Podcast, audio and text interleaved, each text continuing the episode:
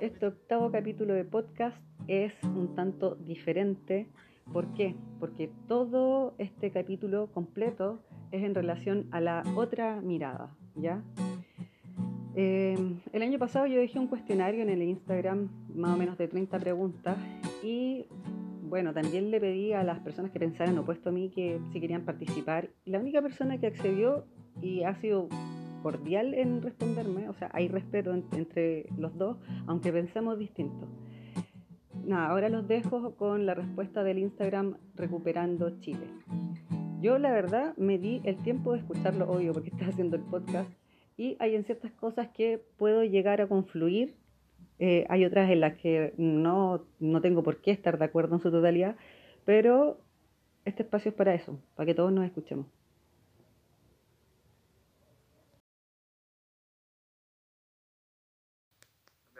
Estallido iniciaron, yo creo que mal, porque comenzó con el alza del precio del metro, que estaba justificada por, por expertos, y el alza fue menor a la que hubo otro año, bastante menor.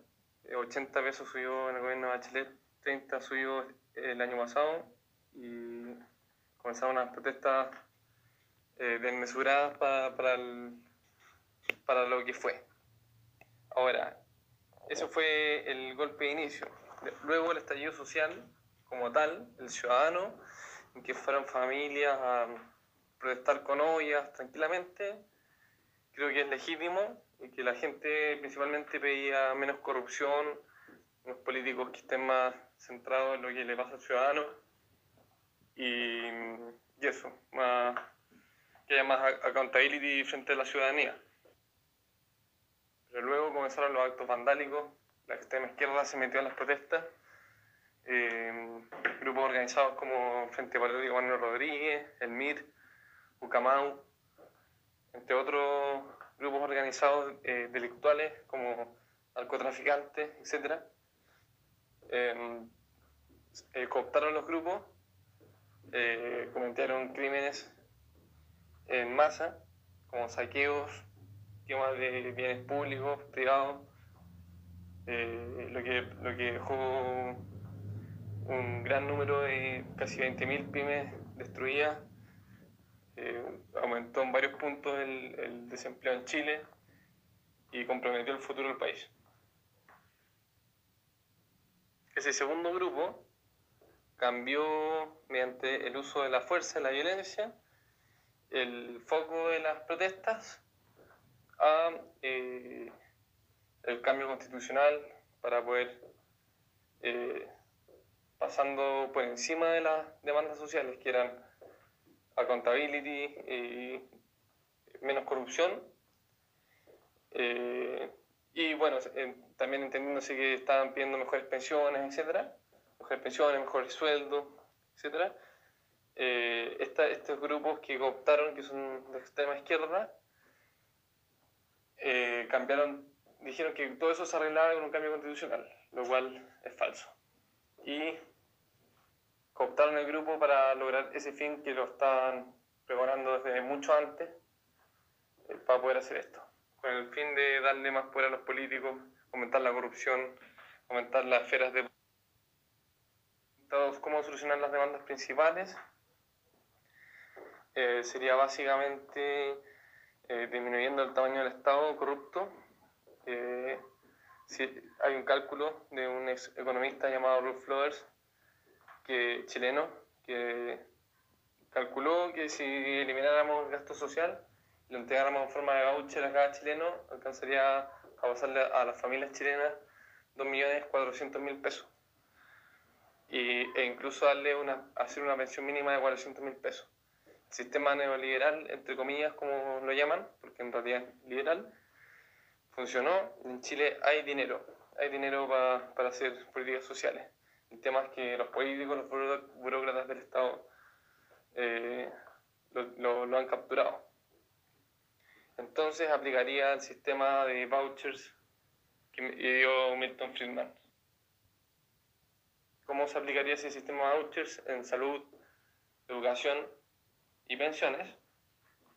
En salud y educación, el sistema voucher se entrega un, un cheque a cambio quizás con un tope máximo, 800 mil pesos por ejemplo, para, para, una, universidad o un colegio privado, para que puedan ir a colegios privados.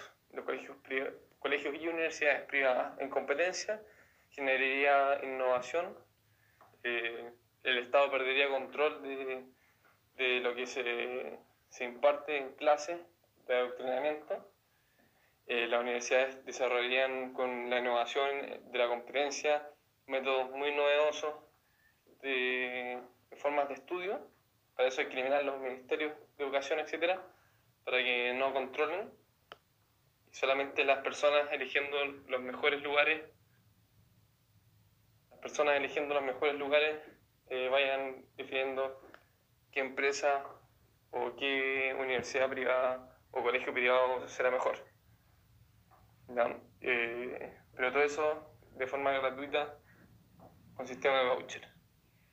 La salud con sistema de voucher también, pero como, eh, copiando el sistema de Singapur de salud, en que también hay una capitalización individual y pueden elegir, eh, hay, un sistema de salud mínimo en que a todos los cubre y después hay una opción B y C en que pueden elegir con más o menos lujo.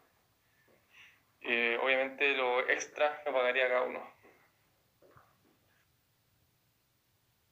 En pensiones ah, sería fortificar el pilar solidario con, todo este gigantesco tamaño del Estado que derrocha dinero. Según los cálculos de Rolf, eh, Rolf Luders, alcanzaríamos incluso para pagar 400 mil pesos por persona. Rechazo porque el riesgo de hacer una nueva constitución que se le otorgue mucho más poder a los políticos del que tienen ahora como Estado subsidiario significa un Estado que está tiene las alas cortadas en el fondo, para que no crezca tanto, a pesar de que de todas formas creció. Entonces, un Estado, el dejo de que nos, nos, nos toque un Estado más grande que hace balance contra las libertades individuales es, demasiado. Una constitución nueva no nos puede hacer más ricos, pero sí nos puede hacer más pobres. Además, los grupos violentistas de extrema izquierda que han buscado cambiar la constitución porque le limita el poder a los políticos desde hace mucho tiempo, es lo que han buscado desde el principio. Entonces sería darle en bandeja eh, la posibilidad de generar un proyecto incluso hasta totalitario. Eh, a nosotros nos gustaría hacer cambios constitucionales de la forma democrática, en que la constitución tiene un apartado para hacer cambios constitucionales de esa forma, y si podíamos hacer cambios constitucionales sería hacia una constitución minarquista, en que el Estado eh, se aminore, que se aminore la cantidad de políticos, se menore la cantidad de ministerios, la cantidad de burócratas inoperantes, calentasiento del Estado, eh, y se aminoren los impuestos.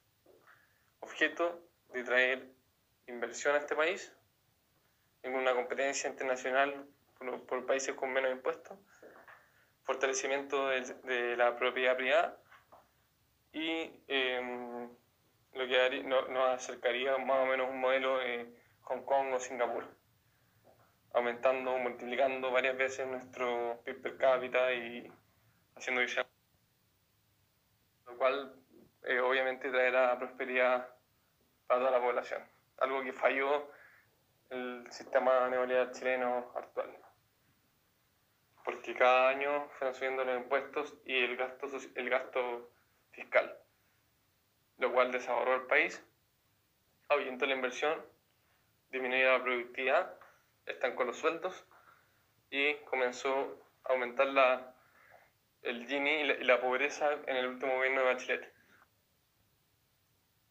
Bueno, hoy día no tenemos a, a mi representante abogado del grupo, así que habla un ingeniero. Em, no conozco la constitución exactamente, pero lo que sí cambiaría sería hacia una democracia más participativa, confiando en que los chilenos no son tan estúpidos como para aprobar alzas de impuestos. Los bajaría al mínimo, un 5%, 2%, por ahí. Y, y cambiaría los artículos que definen la forma en que votamos. Haría una democracia directa como la Suiza. Bueno, esa pregunta la respondí anteriormente. Las ventajas son de que podemos hacer una constitución más próspera. Creemos que la constitución más próspera del mundo fue la constitución minarquista de Estados Unidos, la famosa We the People. creo que una ventaja, la ventaja puede ser elaborar una constitución más liberal, en que se refuerce la iniciativa de la sociedad civil y se disminuya el alcance del poder tiránico estatal. La desventaja de hacer una nueva constitución es que le abrimos la puerta al Estado tiránico, al titán, para que aumente su tamaño infinitamente.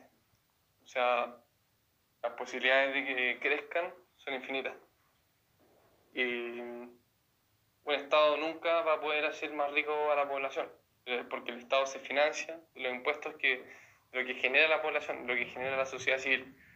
Por ende, el Estado solamente nos puede empobrecer con más impuestos, pero nunca nos va a poder hacer más ricos.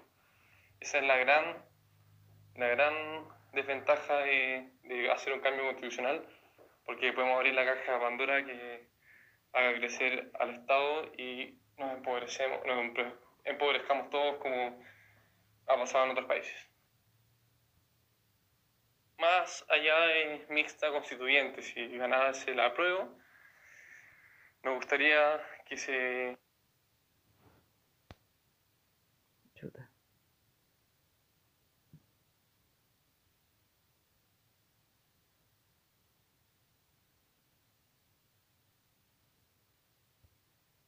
Hiciera más allá de mixta constituyente, si ganase la prueba, me gustaría que se hiciera un sistema más democrático en el que se en que se vuelva al concepto de democrático base, el griego, en el que se vote por ideas y no por personas. Es decir, que se contraten a los mejores constitucionalistas o a todos los constitucionalistas de Chile, se les ofrezca ir a trabajar, que vayan los que quieran y los chilenos votemos por ideas. Ideas. ¿Qué ideas queremos? Queremos que, eh, no sé, el Estado se haga cargo de esto, de esto otro, etc. Creo que eso es más democrático, por así decirlo. Luego de que ganen, no sé, por ejemplo, de 10 ideas, las dos, las dos más votadas, vayan a vayan un X tiempo, estén, por ejemplo, en, en debate, en la, en la pantalla pública, etc. Que hayan votaciones, que hayan discusiones entre los mismos abogados que decían, den argumentos de por qué es bueno o por qué es malo, y luego una segunda votación para que todos elijamos eh, ese artículo u otro. ¿Qué o quiénes? Eh, solo respondí la pregunta anterior. Eh, no nos interesan las personas, no nos interesa quién, eh, quién es elegido, sino las ideas. ¿Qué ideas se van a elegir? Por eso creo que deberían ir solamente abogados constitucionalistas, hacer un, panel, también vayan economistas, vayan cientistas políticos, etcétera, todo lo que sea necesario, y se discutan ideas, no personas. El problema principal de la política es que los políticos funcionan como un arrendatario. El arrendatario, a diferencia del dueño, eh, intenta usufructar lo más posible del departamento, por ejemplo, que está arrendando antes de irse. Por ende, los políticos eh, tienden a saquear el país lo más posible antes de, antes de, de volver a ser elegido. El segundo problema de los políticos es que es la, el político es la persona menos indicada para tomar nuestras decisiones. porque él no paga ningún precio por los errores que comete con el dinero de todos nosotros. Si nosotros sabemos que hay cuatro formas de gastar el dinero. Una es gastar tu plata en ti mismo, otra es gastar tu plata en otra persona, otra forma es gastar tu plata, no, plata de otra persona en ti mismo, y la cuarta forma es gastar plata de otra persona en otra persona. La peor forma de gastar dinero es la cuarta, porque en la primera tú buscarás el mejor precio por la mejor calidad. En la segunda, que gastas tu plata para otro, buscas el mejor precio, pero la calidad no te importa tanto. En la tercera forma de, gastar plata, eh, te importa la calidad mucho, porque es para ti, pero el precio no te importa porque paga otro. Pero cuando la plata no es tuya, ni tú eres el que va a recibir lo que se va a comprar, te da lo mismo lo que se va a comprar. Por ende, eh, esa es la peor forma de gastar dinero y esa es la forma en que gastan los políticos. Las prioridades de los políticos son tres. La primera es salir elegido, la segunda es salir reelegido, la tercera es salir, es asegurarse eh, para sí mismo un futuro, y la cuarta es cualquier, cualquier cosa menos preocuparse del ciudadano. Es el problema de la política.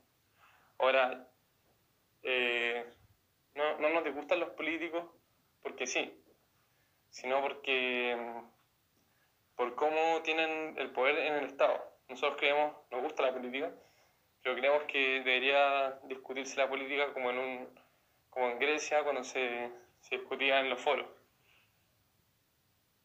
La corrupción es inherente al ser humano. No creo que la podamos eliminar alguna vez, excepto con un Estado totalitario como quieren eh, varios totalitaristas, fascistas y comunistas. Eh, por ejemplo, en China, que tienen un sistema de evaluación social y controlan a la población eh, con un sistema de gran hermano al tipo, o sea, al, al, más puro estilo de 1984 o, o, estas eh, películas que son de ese tipo, se puede disminuir. Podemos intentar buscar la disminución máxima de la corrupción. Y me gusta tomar ejemplos de países donde ha funcionado, por ejemplo Singapur. Eh, una política muy dura contra la corrupción, eliminar eh, el dinero en las manos de los políticos lo más posible, porque entendemos que no se va a poder hacer tampoco 100%. Eh, y eso, crear una segunda Contraloría solamente anticorrupción, como en Singapur, que pueda tomar detenido a la gente por sospecha, y luego del juicio se libera.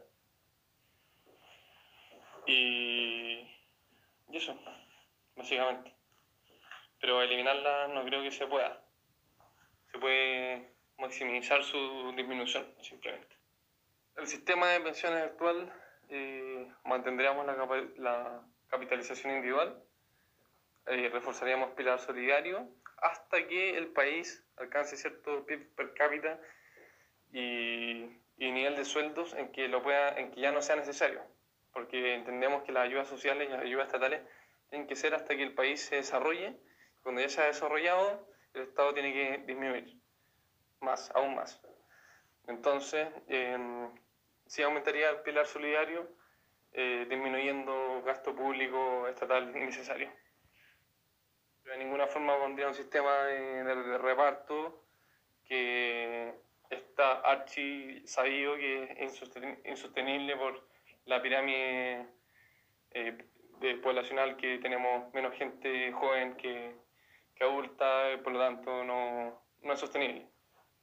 Además que desahorra al, al, sistema económico eh, porque el Estado derrocha ese dinero, no lo invierte cuando tiene un sistema de, reparto. En cambio, cuando, cuando ahorramos con un sistema de capitalización, esa plata se va creciendo y se invierte en estas mismas empresas para que podamos generar, bajar, disminuir el desempleo. El sistema de gobierno eh, no eh, lo ocuparía a Suiza nuevamente. Era una mezcla entre Suiza y Singapur. Eh, por ejemplo, un, no creo que es un algo colegiado se llama, pero eso reemplaza al presidente en un grupo de personas, ojalá de expertos, que en realidad en Suiza casi no tiene importancia porque como la democracia es participativa, las decisiones más importantes se toman eh, democráticamente.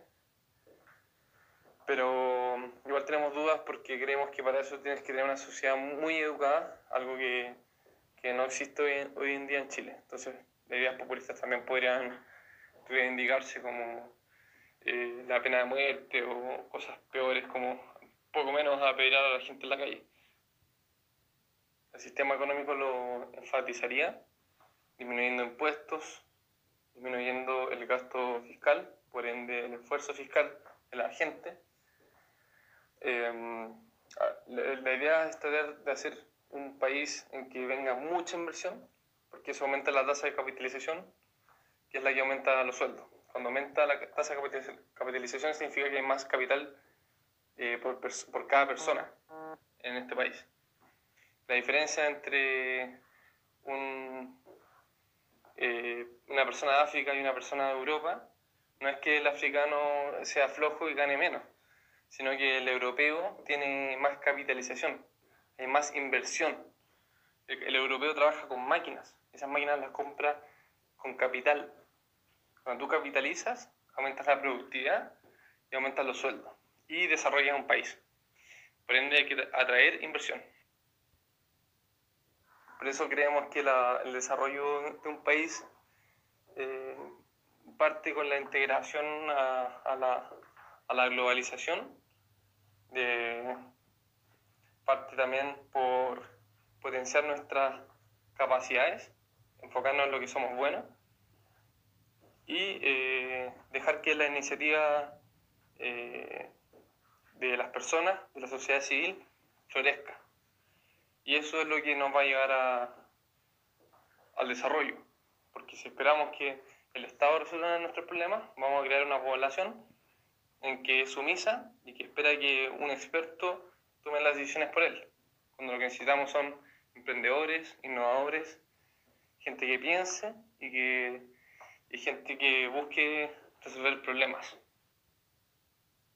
Como dijimos anteriormente, ¿qué cambios haríamos el sistema educativo? Eh, primero, implementar el sistema voucher, eliminar el Ministerio de Educación, eh, entregarle eh, son miles de millones de dólares desperdiciados en burócratas que están sentados en un asiento que no saben nada de educación y pasárselo a las familias, para que las familias, obviamente buscando la, la la mejor educación para sus hijos, van a ponerlo a él, por ejemplo, quizás van a florecer academias de arte, eh, florecer academias de ingenieros, eh, florecer academias de músicos, de cocineros, etc.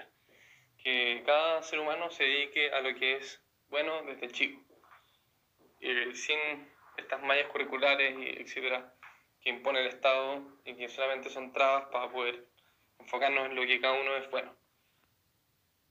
Creemos que eso haría una explosión de innovación y perfeccionamiento humano que mm, podría en un futuro hacer que Chile incluso sea un líder mundial en, en temas educativos. Sí mantendría un canal abierto, pero enfocado a temas científicos y culturales. Todo el tema de entretenimiento, eh, sabemos que el libre mercado rápidamente lo cubre. Eh, en cambio, la gente quizás eh, no le nace tan rápido eh, buscar ciencia y, tecnología, ecologismo, etc. Eso creemos que tiene que fomentarlo el, Estado, fomentar un modelo de desarrollo, fomentar la educación, fomentar el respeto entre las personas, etc. Eso yo creo que se debería dedicar al Estado con un pequeño canal que muestre cosas de ese estilo y no, o sea, encuentro inconcebible que TVN esté haciendo reality y cosas así. Es un desperdicio de plata pública. El, el Sename eh, creo que hay que fomentar, ayudar a las empresas que ya existen, eh, privadas, organizaciones de gente voluntaria. Yo creo que no hay nada mejor que eso. Eh, fomentar la adopción, eh, si es necesario la adopción homosexual, yo estoy de acuerdo, es mejor que estén en un cename. Eh, pero principalmente sería instituciones de, personas no estatales que se organizan para ayudar gente. Es decir, como el hogar de Cristo, etc. Ese, ese es el camino. Y si disminuyéramos los impuestos, etc., por ejemplo, el 19% del IVA, que es un 20% de nuestro sueldo, los, chilenos tendrían más dinero para ser caritativos y eso se multiplicaría. Si eso no funciona, el Estado tendría que aplicar un sistema eh, ya más nuevo, pero la verdad no yo, no, yo no he pensado una solución, de que ver en, otros países cómo resulta, o sea, cómo ha funcionado. O sea, copiar sistemas que hayan funcionado. Em, principalmente creo que la real solución, eso sí, es fomentar a la familia y evitar que, que haya gente que no tenga familia, excepto padres que mueren, etc. Eh, entiendo que mucha gente del Sename son dados en adopción o, o gente que, que, quedó huérfana, pero porque lo, por abandono. Entonces, evitar eso a través de fomentar el núcleo familiar. Carabineros requiere una reestructuración.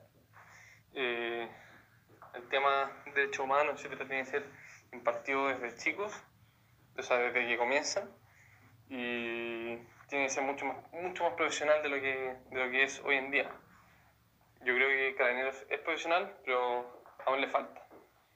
También eh, la, la población hay que instruirla más, en el sentido, por ejemplo, con canal público, etc., eh, enseñando que Carabineros es la columna vertebral del país, entendiendo que un Estado, eh, para poder aplicar todas sus reglas y leyes, tiene que tener una policía que las haga efectivas. Entonces, la gente tiene que entender también que es, necesaria que haya una policía. Entendiendo eso y más cambios podrían ser eh, entregar más armamento no letal, eh, más capacitaciones.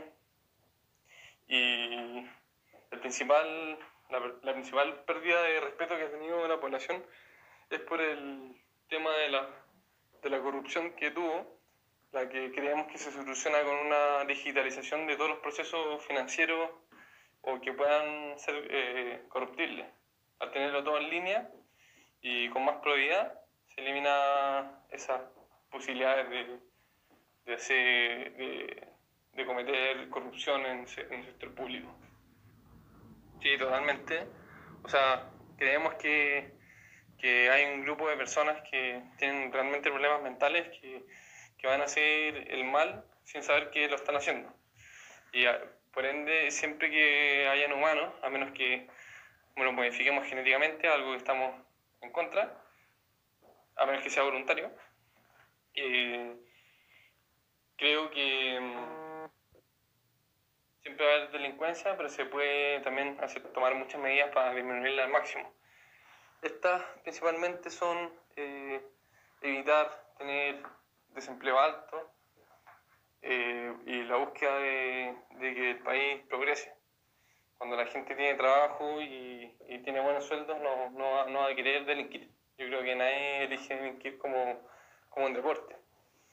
Eh, además, algunos países han disminuido mucho la, la pobreza, eh, con cárceles que buscan la reinserción, pero principalmente el sistema económico que los tiene bien y que evita que cometan delitos. Ahora, en una fase inicial copiaremos las cárceles tipo japonesas, que son muy estrictas, y luego, cuando la población ya esté disminuyendo más, pasaríamos a sistemas de cárceles tipo Holanda, que la gente lee libros, etc. Pero también los crímenes son mucho menores. Si no pagaron la cuenta en un restaurante o algo así. parte importante de disminuir la delincuencia es legalizar las drogas, porque la guerra contra las drogas eh, está perdida. Em, pensar que alguna vez se va a controlar es una utopía. Es, solamente cosa de, darse cuenta que ni en la cárcel, cuando, una, cuando tienen a una persona encerrada entre cuatro paredes, pueden evitar que entre droga. Imagínate en el resto del país, es imposible. Por ende, eh, creemos que la legalización de la droga y con una reglamentación correcta eh, se disminuiría bastante la delincuencia en el país. La salud mental, bueno, escapa de mi conocimiento. Eh, entiendo que Chile no estamos ni en el país más triste ni en los más felices. Pero desde mi, visión de ingeniero, economista, eh, también reitero que creo que cuando la población ya no es pobre, ya no tiene tantos problemas. Ahora, depende de aspectos biológicos también, porque hay gente que secreta distintas hormonas, etcétera, que tienden a ser más felices o menos, menos felices. Pero eh, creo que cuando, cuando los países son más desarrollados son menos tristes, eso estoy, seguro. Eh, más allá, yo creo que eh, la población, la sociedad civil ha ido evolucionando, dándose cuenta cada vez más que la psicología es importante. Las empresas privadas, por ejemplo, ver empresas como Google, que se preocupan del bienestar de sus trabajadores, etc. Yo creo que eh, si dejamos que la innovación prospere, em, van a ir desarrollándose más este, este ámbito que, que hace más humano el trabajo entre las personas, etc. Yo creo que hacen un trabajo muy importante para el país. Creo que es la función principal del Estado. Eh, si tuviéramos que hacer algo con ellos, podría ser eh, e-, eliminar, bueno, o sea, primero ya dije que buscaríamos digitalizar todos los procesos para eliminar la corrupción. Si elimináramos eso, ya no tendría ningún problema con ello. Lo otro que, que, se podría hacer, nosotros somos minarquistas de corto plazo, pero anarcocapitalistas de largo plazo. Si ya tuviésemos una sociedad minarquista, en que el Estado mínimo y que la gente es muy desarrollada eh, y creemos que no tenemos amenazas de civiles, podríamos pasar a un siguiente sistema en el que mm, se privaticen las la Fuerzas Armadas. Pero creemos que estamos muy lejos de eso, muy lejos de eso. Y creemos que eso es utópico. Eh, tenemos un video subido en, nuestro canal de de cómo, de por qué las policías públicas no son tan buenas y investigadores privados, por ejemplo, serían mucho más eficientes. Eh, lo mismo con las Fuerzas Armadas, pero creemos que eso es utópico y nunca se hace. Eh, por eso, si tuviésemos que cambiar algo, serían los sistemas eh, financieros y contables para, que, para evitar la corrupción y más allá de eso creo que cumplen muy bien su función considerando que estamos eh, en un país que tiene enemigos con los que ha combatido incluso, eh, hemos tenido conflictos no tan lejanos como con los argentinos en los 80. Eh, su trabajo de disuasión yo creo que ha sido correcto. No creo que los desmanes principalmente son de estos grupos violentistas, no son de la gente normal, que eh, han distorsionado y cambiaron eh, algunas demandas sociales como la misma constitución, que no aparecía en ninguna parte como las cosas que le preocupaban a la gente, eh, arriesgándonos a, una dictadura totalitaria o un Estado grande que nos empobrezca. Esos son los dos peores escenarios que pueden pasar. los desmanes son grupos extremistas y y obviamente eh, no solamente eh, hacen que el movimiento sea, sea eh, peor, sino que, sino que lo cooptaron y han buscado que, que cambie las la, demandas por la fuerza. Yo creo que muchas familias que partían protestando pacíficamente eh, lo dejaron de hacer y se tuvieron que esconder en sus casas por, por estos grupos. Respecto a las marchas, yo tengo un pensamiento que no sé si mucha gente estará de acuerdo conmigo. Eh, yo nunca voy a ir a una marcha, nunca creo que vaya porque tengo trabajo y tengo mi vida que, que armar. Yo tengo tantos problemas, etcétera, que no tengo tiempo para ir a marchar. Eh, ahora entiendo que también es parte porque mi vida está más o menos solucionada. Eh, entonces, entendiéndolo de esa forma, creo que gran parte de, de las marchas, etcétera, se provocaron por este aumento del desempleo, de quiebres de, de pymes, em, de disminución del crecimiento económico que hubo en 2014 eh, por el alza de impuestos de la presidenta Bachelet. Eh, creo que la, esa crisis que provocó, con la que se aprovecha de culpar al sistema neoliberal, entre comillas, eh, provocó este estallido social. Eh, yo creo que la gente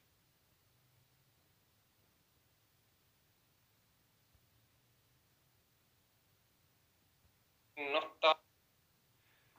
Eh, creo que la, esa crisis que provocó, con la que se aprovecha de culpar al sistema neoliberal, entre comillas, eh, provocó este estallido social.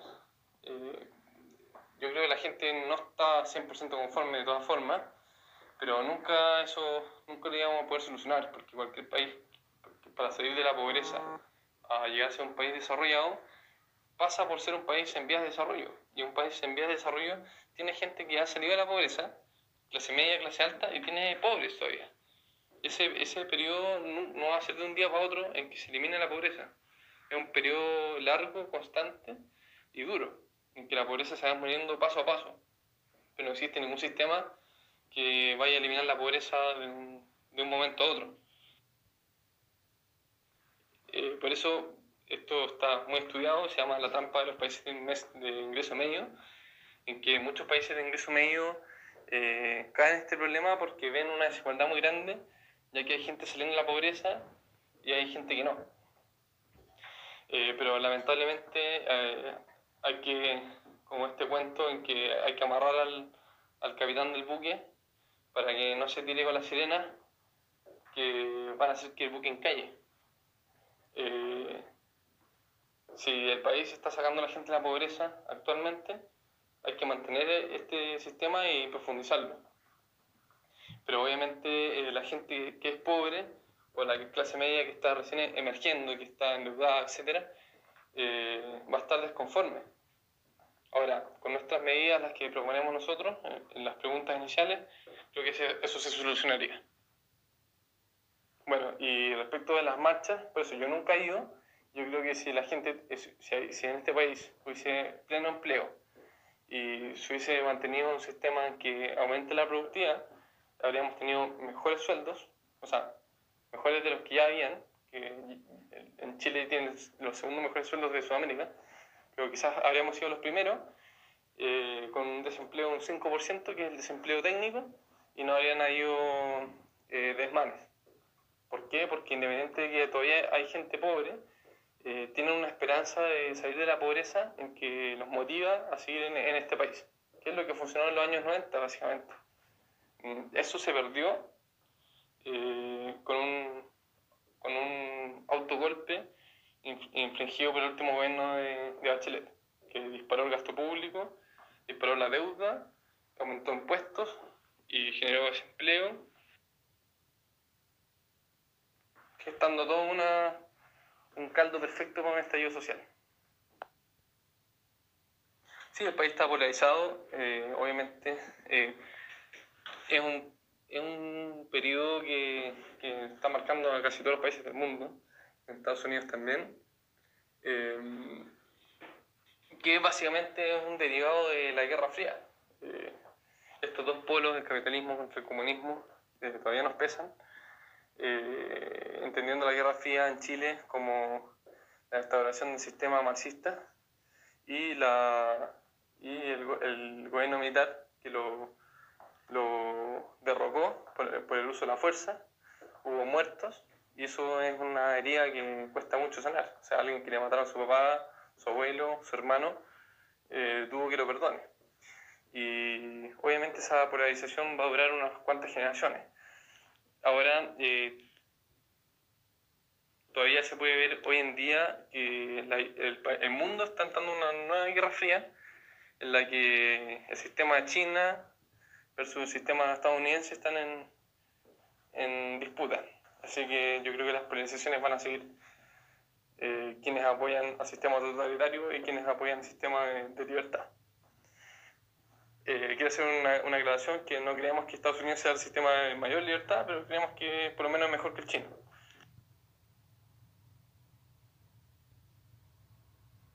¿Quiénes son los responsables del estallido social? Bueno, ya lo dije antes. Eh, creo que este país, los últimos 30 años, eh, triunfó, eh, disminuyó la pobreza, disminuyó la desigualdad, aumentó los sueldos, aumentó todos los índices, índice de desarrollo humano, disminuyó la mortalidad infantil, aumentó la escolaridad, eh, la, igualdad en educación aumentó por corte, si uno la analiza, aumentó, y son muchas cosas buenas. El problema es que, obviamente este proceso eh, fue rápido, en 30 años es relativamente rápido, pero no fue suficiente eh, porque tuvimos 30 años de gobierno que igual fueron corruptos y que fueron destruyendo el sistema poco a poco. podemos ver claramente como en los años 90 teníamos crecimiento del 10%, y llegamos hasta el año 2017 con un 1,6%. Entonces, obviamente el sistema lo, lo destruyeron y, y, esa promesa de, de, progreso que había en Chile, que era lo que hacía, lo que generaba un orden social, eh, se perdió y, y hay que retomarlo y de hecho potenciarlo. Países, entre comillas, neoliberales como Hong Kong o Singapur lo hicieron mucho más rápido que Chile. Y, y de hecho, desórdenes sociales de este tipo son impensados en esos países porque la gente vive bien, mayormente. Otros países neoliberales, puede ser Irlanda, Liechtenstein, eh, Luxemburgo, Mónaco, etc. Eh, Taiwán.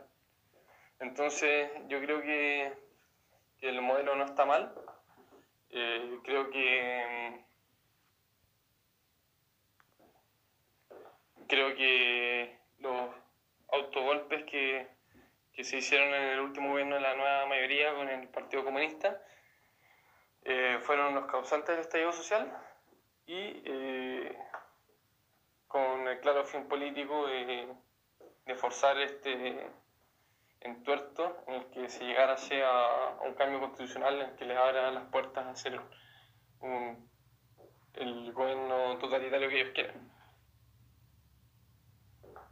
También causantes son, en una segunda derivada, son los políticos corruptos que prometieron una modernización de Estado que nunca llegó y que todos los días nos tenían en noticias de corrupción y eh, empresarios que también se aprovechan del sistema.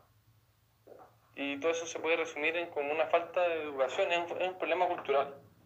Eh, no sé si han visto un video de un, chile, un peruano en Japón que muestra cómo él paga la, la cuenta de un estacionamiento en una cajita y nadie se lo controla. O sea, podría perfectamente no pagar. Pero ya todos pagan. Entonces, es un problema cultural, un problema de valores que se han perdido en este país y bueno, se están perdiendo a nivel mundial. Nuestro análisis ahí puede ser más profundo. Creemos que las políticas keynesianas, que son de fomentar el consumo, que persona que estudia economía keynesiana sabe que la solución de, de ellos para los problemas económicos es fomentar el consumo a través de la deuda pública, lo que genera crisis económica, la deuda, y el consumo genera una sociedad consumista, que eh, es más cortoplacista, que es más eh, desinteresada por el prójimo, etc. Así que creo que las, las políticas del, siglo XX keynesianas han, han fomentado toda esta degradación social que en Chile pegó muy fuerte, porque teníamos una base cultural eh, un poco pobre, y es la que también provocó todo esto de, del estadio social, etc. Para ser un país desarrollado, eh, lo dije anteriormente, creo que necesitamos eh, darle más poder a la sociedad civil, eh, que dejar que la innovación haga que ellos piensen y que vayan buscando soluciones e innovación. Eh, queremos que si todos los chilenos estuvieran pensando y tratando de buscar soluciones, eh, el país sería desarrollado. Al presidente diría que dejara de tomar decisiones populistas y que haga lo que lo que sabe que tiene que hacer, que la única solución al estallido social es disminuir impuestos y disminuir el tamaño del Estado, disminuir millones de gastos en cosas inútiles y, y dejar que bueno y, disminuir el poder de los políticos que, que los corrompe es la única solución real para el, para el estallido social. Todo lo otro que puedan prometer no va a funcionar porque el país ya está endeudado, eh, ya tiene cifras de económicas, macroeconómicas horribles y no se espera que sean mucho mejores a futuro. La única solución que hay. Yo a los políticos, si tuvieran el poder, les diría que se fueran para la casa y que haría una reforma constitucional democrática eh, que involucre lo que dije anteriormente, que se vote por ideas y no, no, por políticos. Creo que sería lo más sano. Eso se llama una demarquía, en la que se eligen ciudadanos al azar para que sea presidente, etc. Como los ciudadanos van a desconfiar de él, eh, le van a quitar todas sus atribuciones casi y em, la gente votaría por las ideas y él tendrá que ejecutarlas nada más. Creo que Chile es un país maravilloso, con gente maravillosa. Creo que tiene un futuro, tiene un potencial de futuro espectacular. Eh, creo que tiene los paisajes más bonitos que he conocido. Y em, nada, su cultura, su, su idiosincrasia, eh, preciosa. Hay mucho que mejorar, de todas formas, pero tiene que tener mucho cuidado Chile, porque así como podemos hacer un paraíso, podemos hacer un infierno también. Y eso, el, el riesgo y las decisiones son muy, son muy pocos pasos.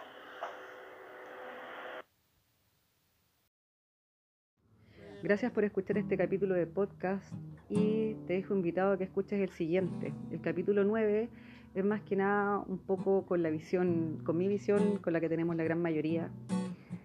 Y el capítulo 10 va a ser una síntesis entre lo que fue este capítulo de podcast y el que sigue. ¿Por qué? Porque yo hay cosas que, como me dediqué a escucharlo también, em, hay cosas en las que me doy cuenta en las que confluimos. Y eso es lo que tenemos que prestarnos un poco atención, en vez de decir, ah, no, él es de, no sé, pues él es de derecha, entonces no lo voy a escuchar, o ella es de izquierda, no la voy a escuchar. No, la idea es que nos escuchemos. Y ahí llegar a una conclusión.